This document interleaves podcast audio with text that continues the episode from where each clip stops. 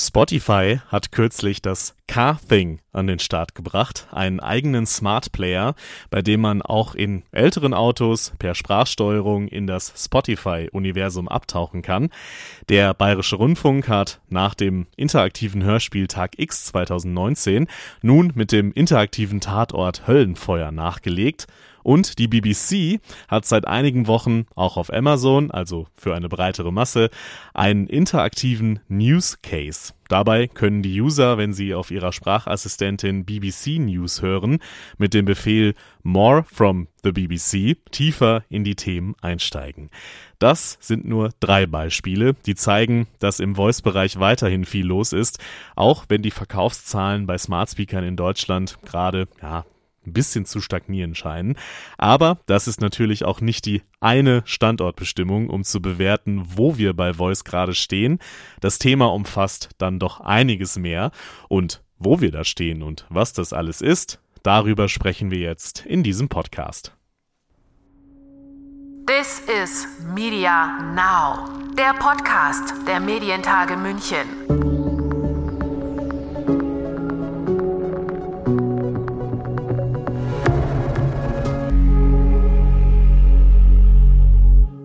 Mein Name ist Lukas Schöne und ich habe meine Sprachassistentin gerade gefragt, ob sie mir einen Podcast empfehlen kann. Ihre Antwort war, dass sie das noch lernen müsse, Empfehlungen zu geben, aber ich könne ja nach einem bestimmten Podcast fragen, den kann sie dann abspielen.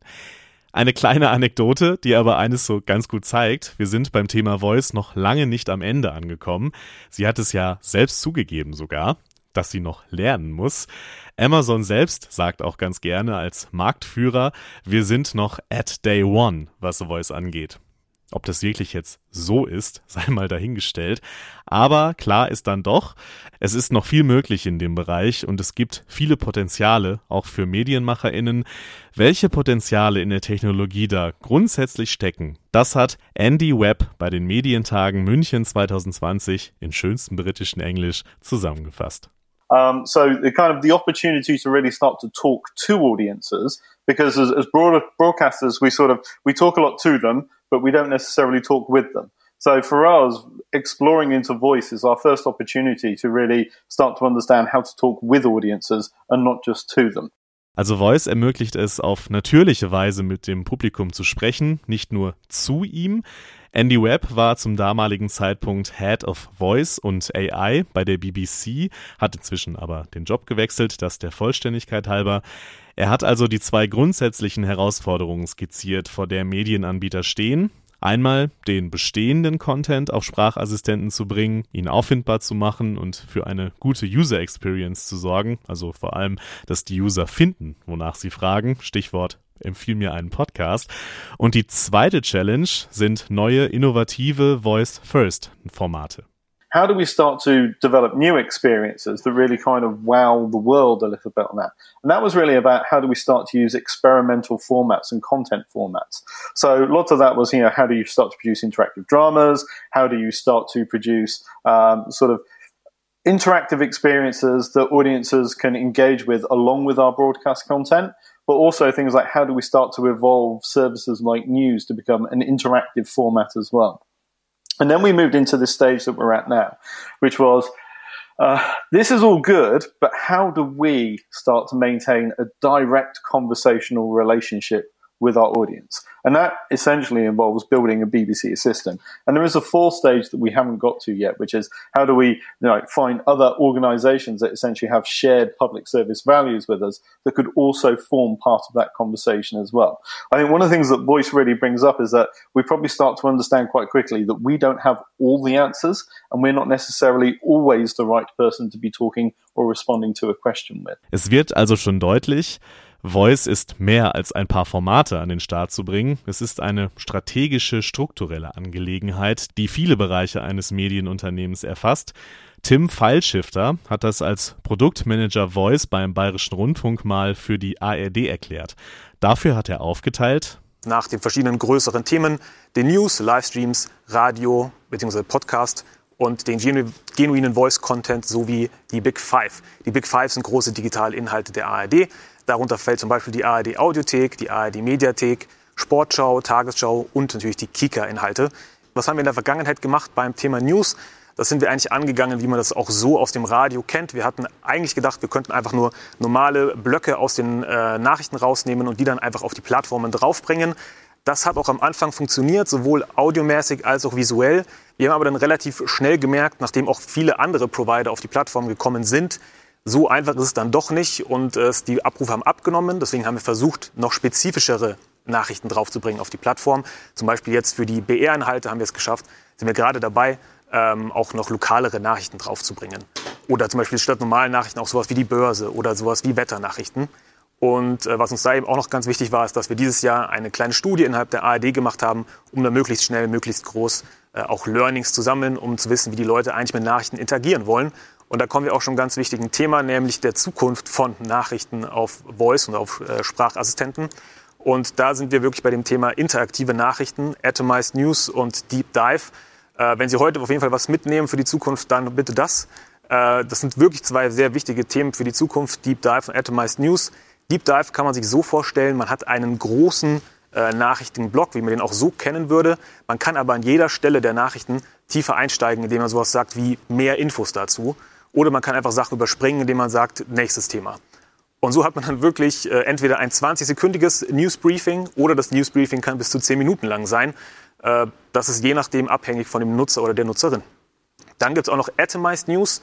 Atomized News bedeutet im Grunde, dass man den Nachrichtenblock nicht ganz reinschickt, äh, sondern dass der einzelne Snippets nimmt und die sozusagen weitergibt. Und in dem Fall wäre es dann zum Beispiel so, dass bei Google Assistant Google die dann zusammenstellt, je nach Nutzerin oder nach Nutzer und der die dann einzeln ausgespielt bekommt.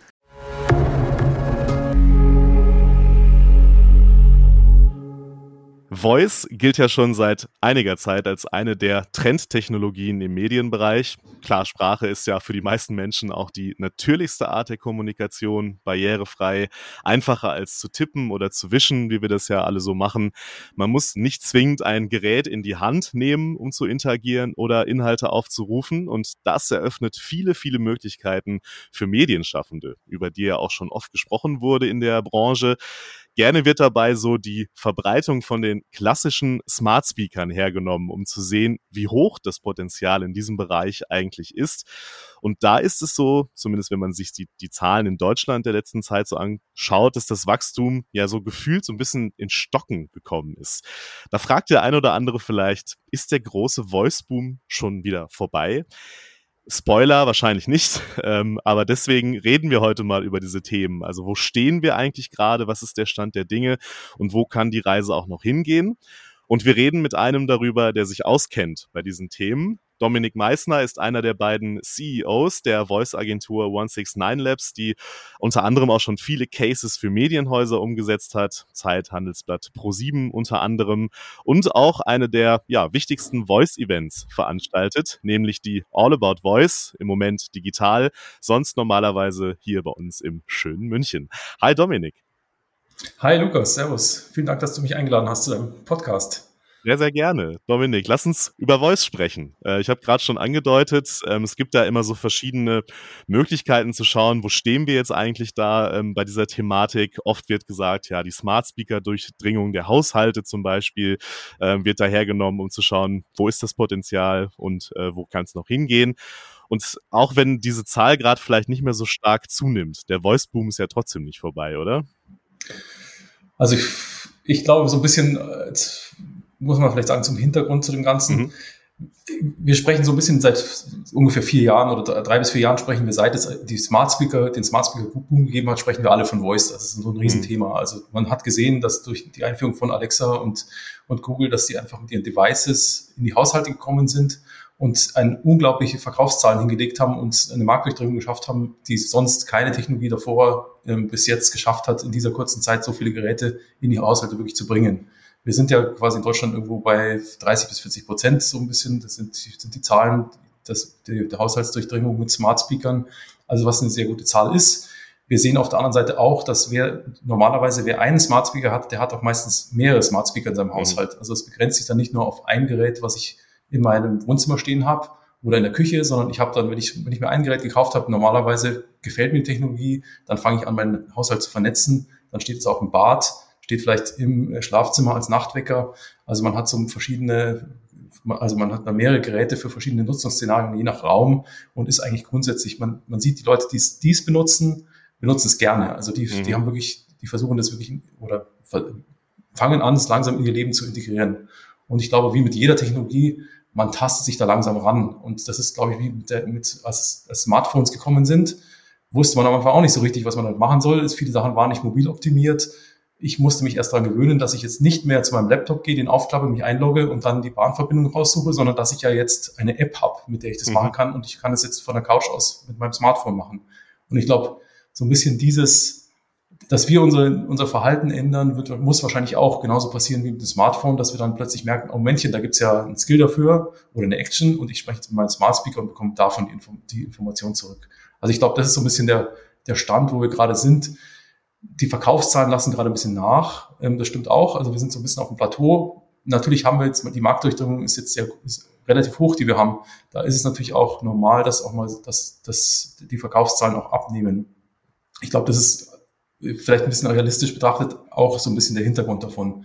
Nichtsdestotrotz, ich glaube, so ein bisschen wir alle in der Branche, die wir so ein bisschen mit dem Thema arbeiten, ähm, merken halt, wir brauchen jetzt irgendwie aktuell, glaube ich, wieder mal so die nächste, die Technologie muss jetzt mal die nächste Stufe wieder machen. Mhm. Dass wir einfach, das, wir müssen jetzt, also wir, wir haben so die Basis-Use-Cases haben wir jetzt alle gemacht und wissen, wie sie gut funktionieren.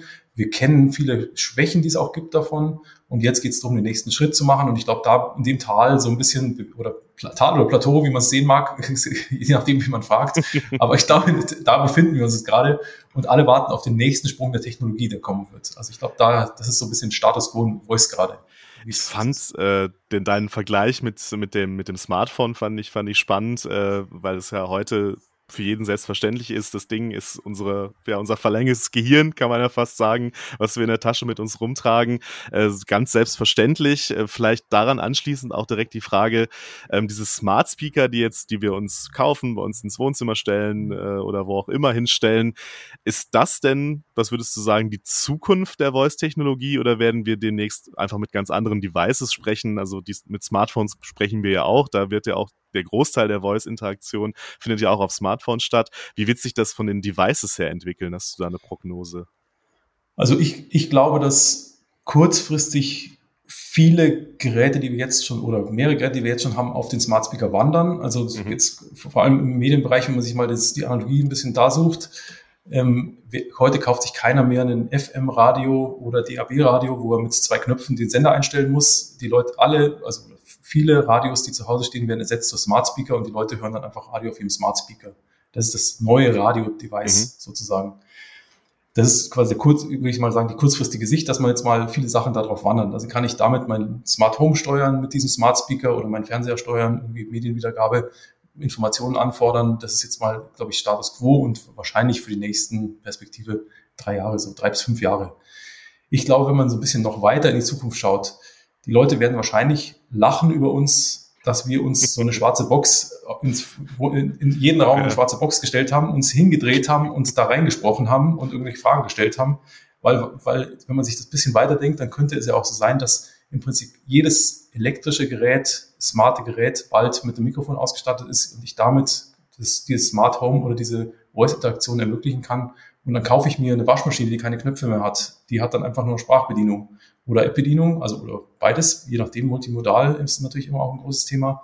Und dann hole ich mir damit eigentlich Smart Speaker in meinen Haushalt, ohne dass ich merke, dass es Smart Speaker sind, weil ich einfach viel mehr, viel mehr smarte Geräte hole. Mhm. Und dann kann es sein, dass einfach in meinem Wohnzimmer fünf Geräte sind, die eigentlich Smart oder die man jetzt als Smart Speaker bezeichnen könnte. Ich spreche halt einfach in den Raum rein, völlig natürlich, ohne dass ich mich irgendwo hindrehe und irgendwo hinschaue und, äh, und, und steuere und, und mache eine Sprachbedienung von, von, von meinem Smart Home und dann wird es auch an, ähm, akzeptiert und, und die, der Befehl ausgeführt. Also ich glaube, so ein bisschen dieses, dieses diese Smart Speaker sind so ein bisschen Brückentechnologie zu ja. eigentlich einer viel, viel größeren Entwicklung, die da stattfinden wird, dass mhm. einfach jedes Gerät in Zukunft oder viele Geräte mit Sprache bedient werden können. Ist, glaube ich, perspektivisch auch ein wichtiger, äh, wichtiger Aspekt, auch für Medienschaffende, da ja, wo ja immer auch der, der ja, Nutzungsort, die Nutzungszeit, die Nutzungssituation auch einfach immer eine große Rolle spielt, um zu schauen, was macht für uns eigentlich Sinn, auch auf Content-Seite Sinn. Ähm, und da muss man halt ja perspektivisch schauen, dass sich auch klar diese Nutzungssituation Voice natürlich auch ständig verändert. Du hast es angesprochen, die Smart Speaker eher als Brückentechnologie hin zu diesem vernetzten smarten Home, wo wir mit diversen Geräten vielleicht dann äh, irgendwann interagieren werden.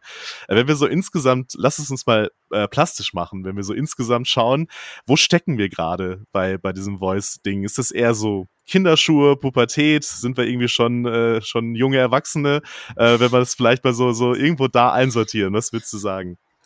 Also ich meine, man muss ja von großen Herstellerperspektive, Amazon selbst behauptet oder hat ja das große Statement, wir sind an Day One von der ganzen Entwicklung. Mhm. Also wir sind, wir sind noch nicht mal mehr Kinderschuhe, wir sind gerade der erste Tag nach der Geburt. Also das ist mal die Perspektive, sage ich mal, von den großen, von den großen Herstellern. Was ich, was man einfach, glaube ich, nicht vergessen darf, Voice-Technologie ist jetzt nicht neu und der große Hype, der jetzt die letzten fünf Jahre entstanden ist oder entwickelt mhm. wurde das, man, wir als oder in unserer, in unserer Welt als Konsumenten sehen wir es halt plötzlich, weil wir einfach jetzt anfangen mit Siri, mit unserem Smartphone zu sprechen, äh, Smart Speaker plötzlich da waren und wir denken, Voice-Technologie ist jetzt, ist jetzt erfunden worden die letzten fünf Jahre.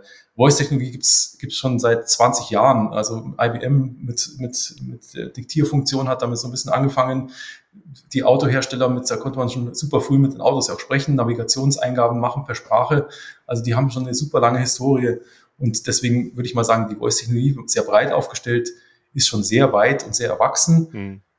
Beim Konsumenten oder in unseren Nutzungsszenarien eher, sagen wir so, Kleinkind bis, bis, äh, bis Vorschulkind, würde ich mal sagen.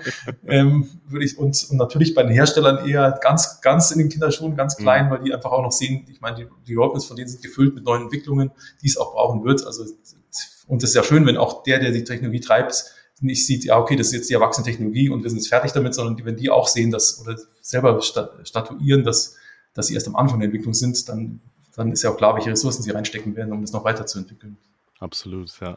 Bevor wir vielleicht auch so ein bisschen auf die Potenziale für Medienschaffende, äh, für die Zielgruppe dieses Podcasts äh, noch ein bisschen eingehen, vielleicht, wenn du kurz erzählst, was ihr als Agentur eigentlich äh, macht. Also die, die ähm, All About Voice habe ich ja schon angesprochen, aber ihr macht ja noch viel, viel mehr darüber hinaus. Wenn du kurz so erzählst, was so, was so eure, ja, eure Herangehensweise an das Thema Voice ist und welche Projekte ihr vielleicht auch so exemplarisch schon im Medienbereich vor allem umgesetzt habt. Genau, gerne. Also für uns gibt's jetzt seit äh, vier Jahren. Wir haben uns gegründet quasi mit der Einführung von Alexa in Deutschland. Ähm, wir haben das Gerät in den Händen gehalten und haben gesagt, okay, wir sehen hier so eine disruptive Technologie, die sich plötzlich hier ausbreitet in Deutschland und da wollen wir gerne eine Agentur außenrum bauen und haben es damit gestartet. Und deswegen Grundgedanke unserer Agentur ist einfach Voice-Technologie. Wir entwickeln ähm, Applikationen für Alexa, Google Home, Samsung Bixby und alle weiteren Sprachtechnologien, die da noch dranhängen, weil das da ist noch ein weites Feld, so ein bisschen Longtail, was es da gibt, der, der, den, der auch gerne übersehen wird, ähm, wo einfach unser Wirkungsbereich ist. Ähm, wir haben, wir, wir machen wirklich nur Voice, also von Anfang an war das unser mhm. Kerngeschäft. Wir sind keine Digitalagentur, die auch Voice macht. Das grenzt uns klar ab zu anderen Agenturen. Und wir sind aber im Voice-Bereich dann relativ breit aufgestellt. Also wir fangen an, wir schauen uns erstmal, wir machen eine Strategieanalyse, Business Cases mal anzuschauen, was macht überhaupt Sinn auf Voice, wie können entweder Produkte voicifiziert werden oder neue Services über Voice mit bestehenden Dienstleistungen ähm, kreiert werden. Wie platziere ich ganz klar oder ganz konkret im Beispiel Medienhäuser, wie platziere ich meinen Content auf der neuen Voice-Plattform? Was kann eine Voice-Strategie für mich sein, dass ich da, dass ich meine neuen Nutzer auf Voice erreiche? Dann machen wir das, dann machen wir im zweiten Schritt machen wir auch das ganze Voice User Interface Design. Also wie sieht ein schönes Voice Design aus? Wie sind angenehme Konversationen? Wie finden die statt? Ähm, wie hole ich den Nutzer ab? Wie hört sich Audio Branding an? Einfach solche Themen, die, die, die man sehr subtil merkt, wenn man mit, mit Smart Speaker Anwendungen ähm, redet, aber die eigentlich die Anwendungen schön machen.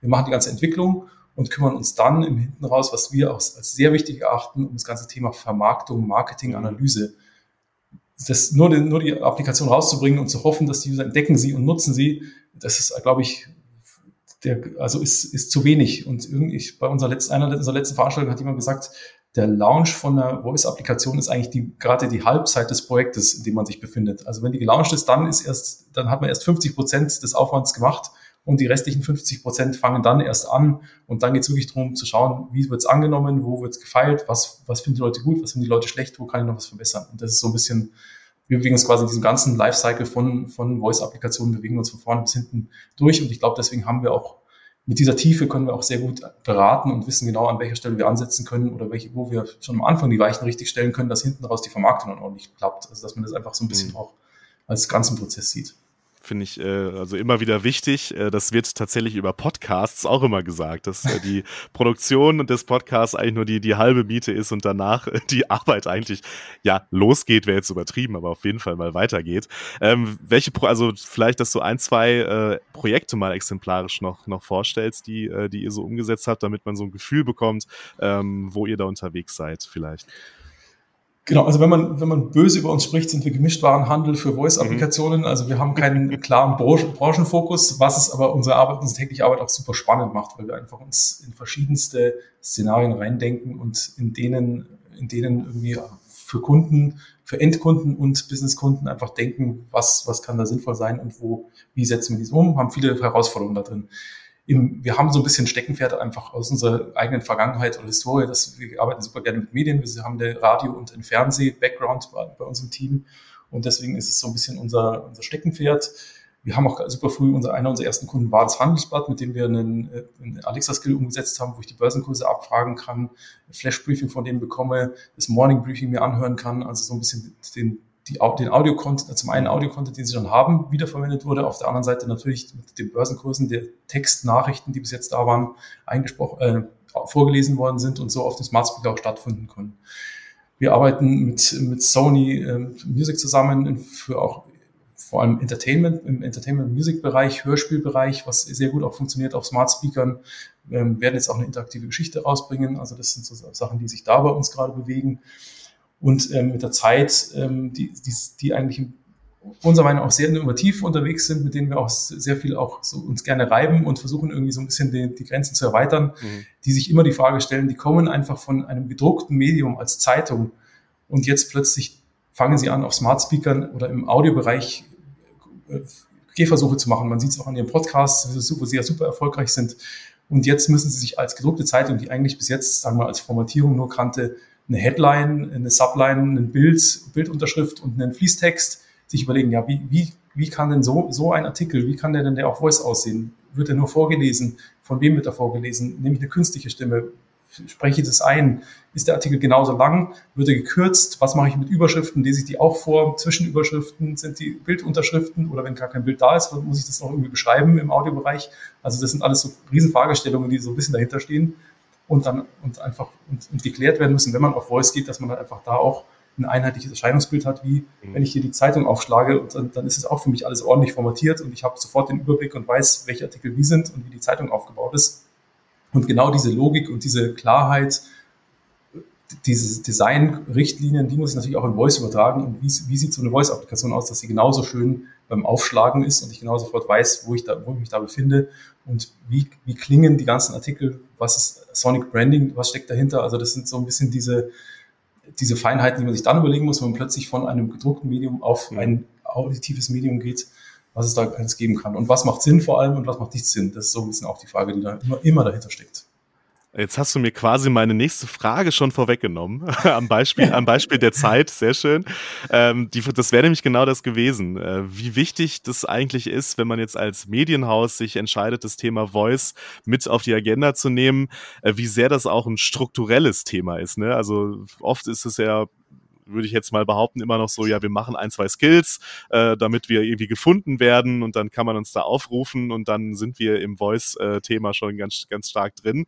Aber da braucht es ja viel, viel mehr. Ne? Also das ist gerade ganz, ganz schön dargelegt, dass es ja eigentlich auch, ja, eine strukturelle Entscheidung ist, sich da, sich da vollkommen drauf einzulassen, ja absolut.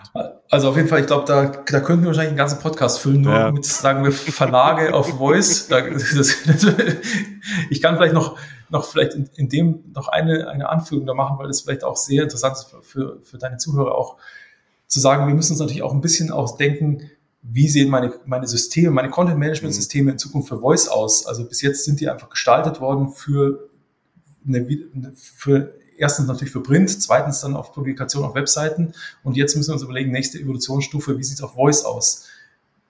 Ein kleines Randnotiz bei, der Zeit am Anfang wurde von deren äh, künstlicher Stimme wurde der Joe Biden nicht richtig ausgesprochen.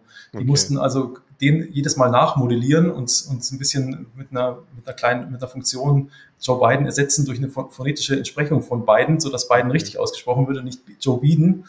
Und, äh, und zum Beispiel solche Sachen müssen dann in Zukunft, wenn man jetzt zum Beispiel Redaktionssysteme denkt, im, im Voice-Bereich auch beachtet werden, dass einfach teilweise die künstlichen Stimmen noch nicht so weit sind, dass sie alles ordentlich aussprechen, die, die Betonung nicht stimmt und dass man anfangen kann, zum Beispiel solche kleine Setzungen auch der Redakteur machen kann und sagen kann, das, das hört sich nicht ordentlich. Also erstens mal eine Vor Vorhörfunktion, dass ich schon mal hören kann, wie hört sich's an. Wenn sich was nicht ordentlich anhört, die Möglichkeit zu korrigieren, eine Pause einzufügen oder halt eine phonetische Setzung zu machen, sodass einfach bestimmte Markennamen, Personennamen auch nicht ausgesprochen werden. Das ist, naja, ich glaube, was da einfach kommt ist so ein Beispiel, äh, was auch ganz gut zeigt, was alles dahinter steckt, ne? dass man ja auch seine, seine Systeme, die dahinter stehen, irgendwie auf Voice trimmen muss. Äh, schönes Beispiel mit Joe Biden oder Joe Biden, ähm, dass das, glaube ich, ganz gut, ganz gut zeigt. Ähm, Du hast jetzt dann eure Projekte und anhand eurer Projekte auch so sehr schön dargelegt, was es eigentlich braucht, um, äh, um sich auf dieses Voice-Thema einzulassen als Medienhaus. Ähm, wenn du so mal den Markt sondierst, äh, ihr hattet ja auch äh, letztens eure Veranstaltung Voice and Media, wo ihr ja auch genau über diese Themen gesprochen habt. Was ist da gerade eigentlich wichtig? Was wird verhandelt? Wo geht die Reise hin? Ähm, was sind so Projekte, wo du gerade irgendwie, ja, die vielversprechend sind oder die du im Auge hast im Medienbereich, wo du sagst, das ist spannend, was da passiert? Also ich glaube, im, im Medienbereich ist, sind die Projekte, die spannend sind, glaube ich, so ein bisschen, oder wenn man sie kategorisieren wollte, ich glaube mal auf der einen Seite Input und Output, wenn man mhm. unterscheidet. Input auf der einen Seite Auffindbarkeit meiner Inhalte über Voice ist sicher ein Riesenthema. Also wie, wie kann ich ähm, das, dieses äh, unter dem Schlagwort auch Discoverability oft benannt, wie kann ich erreichen, dass die Leute meine Sachen auf, auf einem Interface finden, was mir keine visuelle Hilfe bietet. Also ich muss mir viele Dinge merken. Ich kann keine alphabetischen Listen mit 100 Items irgendwie vorlesen. Also ich muss den Leuten einfach besser, und da ist, glaube ich, der, der, der Schlüssel dazu ist einfach ein wirklich gute, gute Empfehlungen geben. Also ich gebe Ihnen eine Auswahl an drei Items, die perfekt auf die jetzige Nutzungssituation, auf den jetzigen Nutzer mit seiner Nutzungshistorie zugeschnitten sind. Und dann schlage ich Ihnen zum Beispiel drei Artikel vor, die seinen Interessen entsprechen. Der erste Artikel ist, äh, geht um Sport, der zweite Wirtschaft und der dritte ist vielleicht noch was mit Finanzen. Das ist aber auf der Historie des Users gewachsen. Jemand, ein anderer User bekommt ganz andere drei Vorschläge. Aber aus den drei Vorschlägen kann ich auswählen und die die, aus denen kann ich dann leicht auch auswählen und die werden mir dann, da geht dann auch quasi der, die Nutzungsszenario in die Richtung weiter.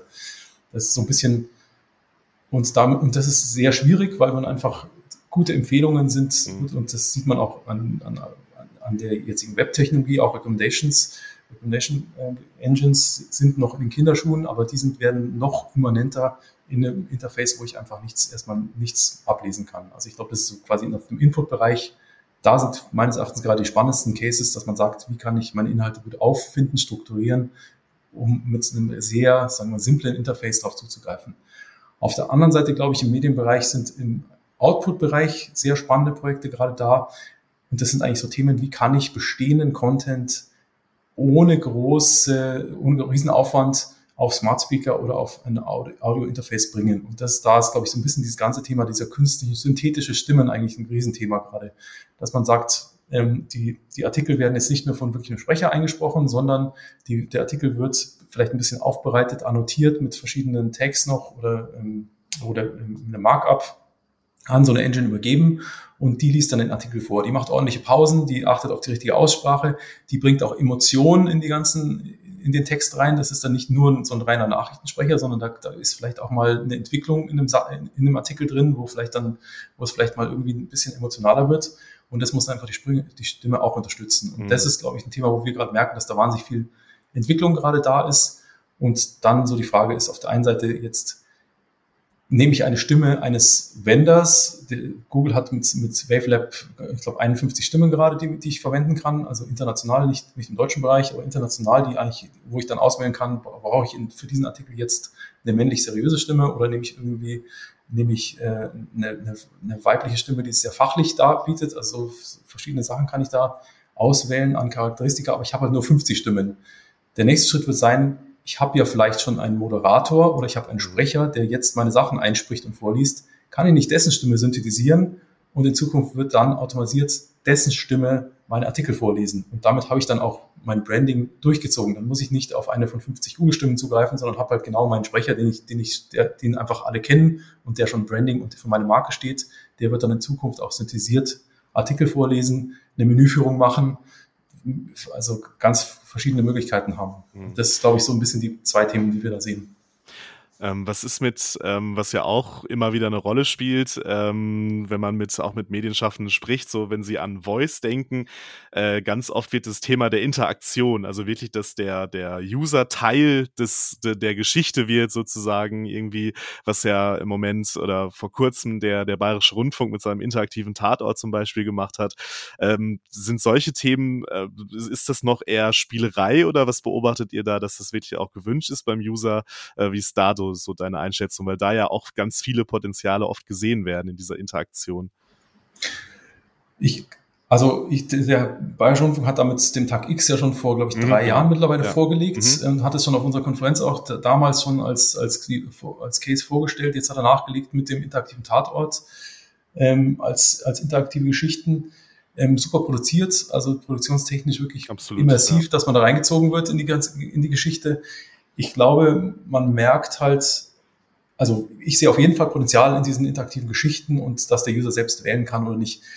Ich glaube, es ist halt extrem schwierig oder, oder da liegt vielleicht die, die Herausforderung, dass man diese, dass man auch wieder so ein bisschen Nutzungsszenario sich überlegt, mhm. des Nutzers, der gerade der, diese Applikation bedient.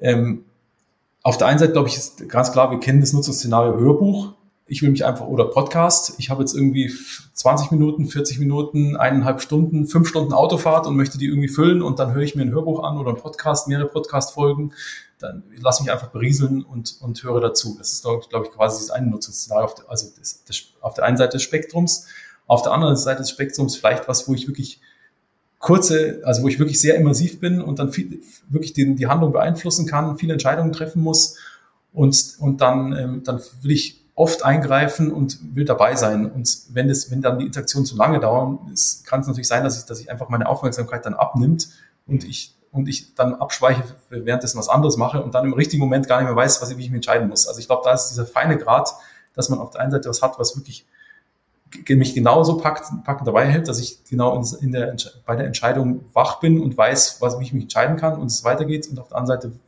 so dieses Laid Back, wo ich mich gar nicht entscheide.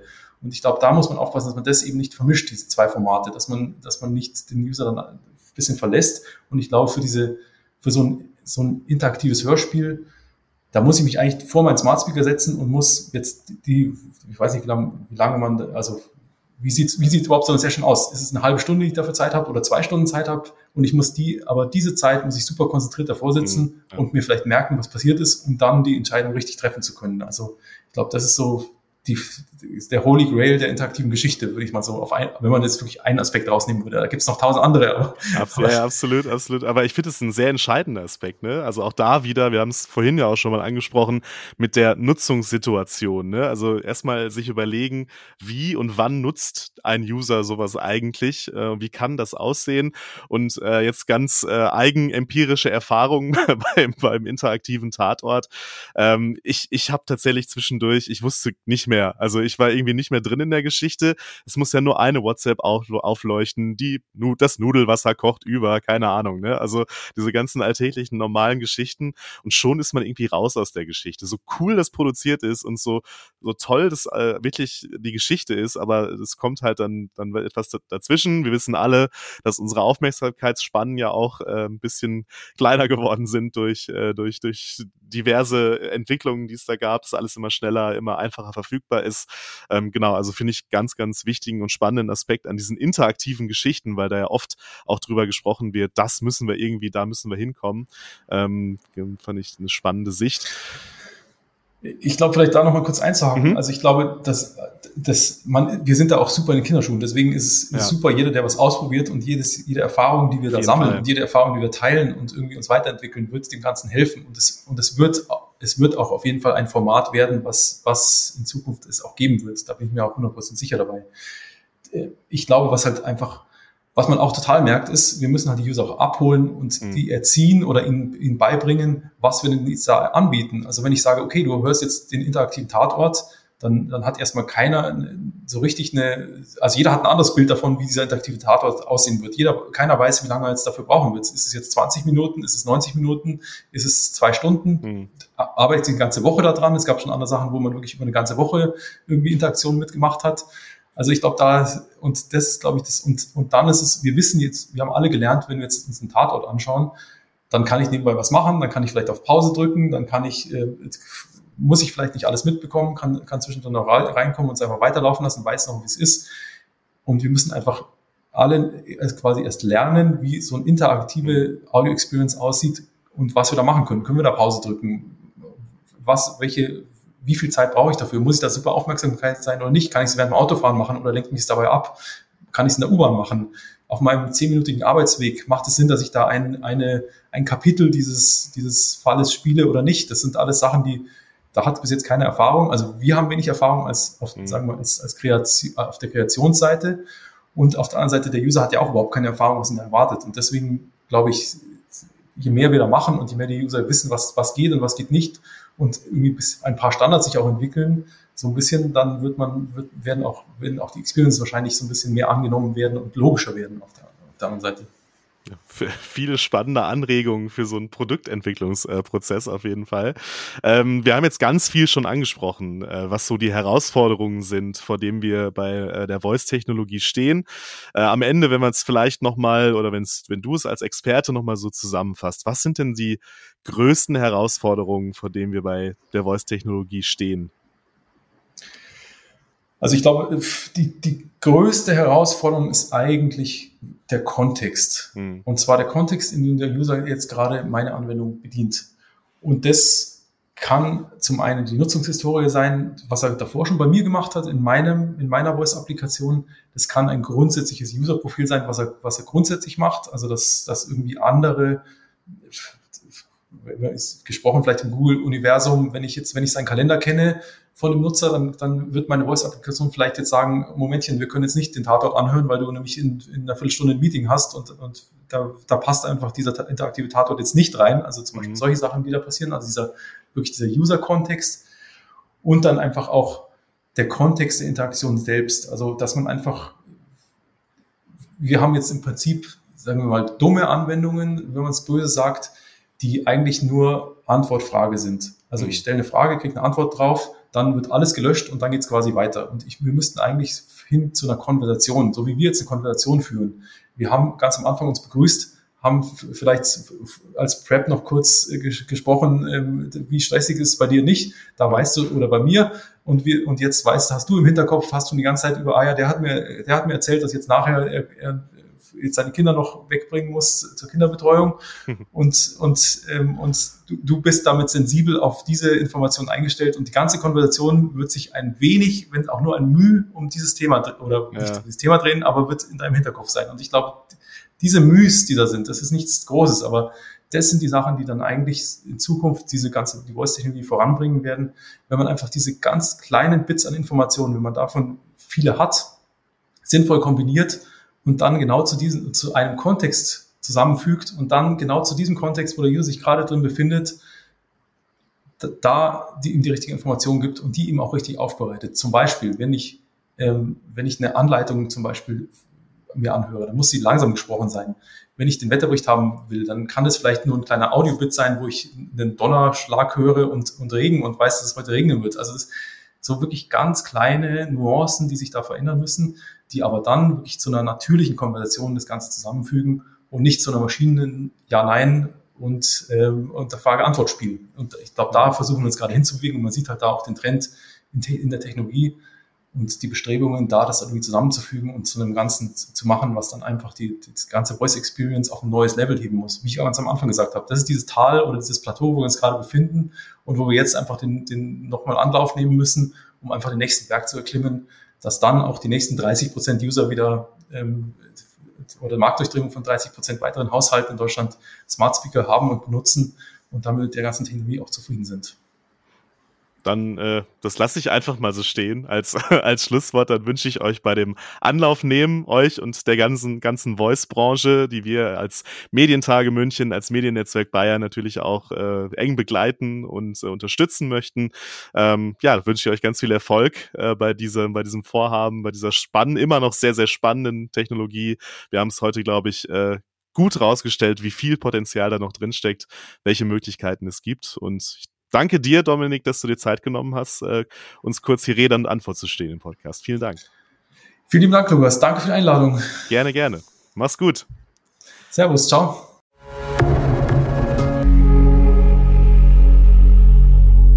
Gerade im Interview haben wir es schon angedeutet. 169 Labs, die Agentur, dessen Co-CEO Dominik ist, veranstaltet jährlich die Konferenz All About Voice in München. Auch die konnte natürlich leider wegen der Pandemie nicht stattfinden, also wurde sie ins Digitale verlegt, wie so viele, die All About Voice virtuell. Da wurden schon einige Themen besprochen, zum Beispiel Voice und Kids Entertainment, Voice in Cars und zuletzt auch Voice and Media.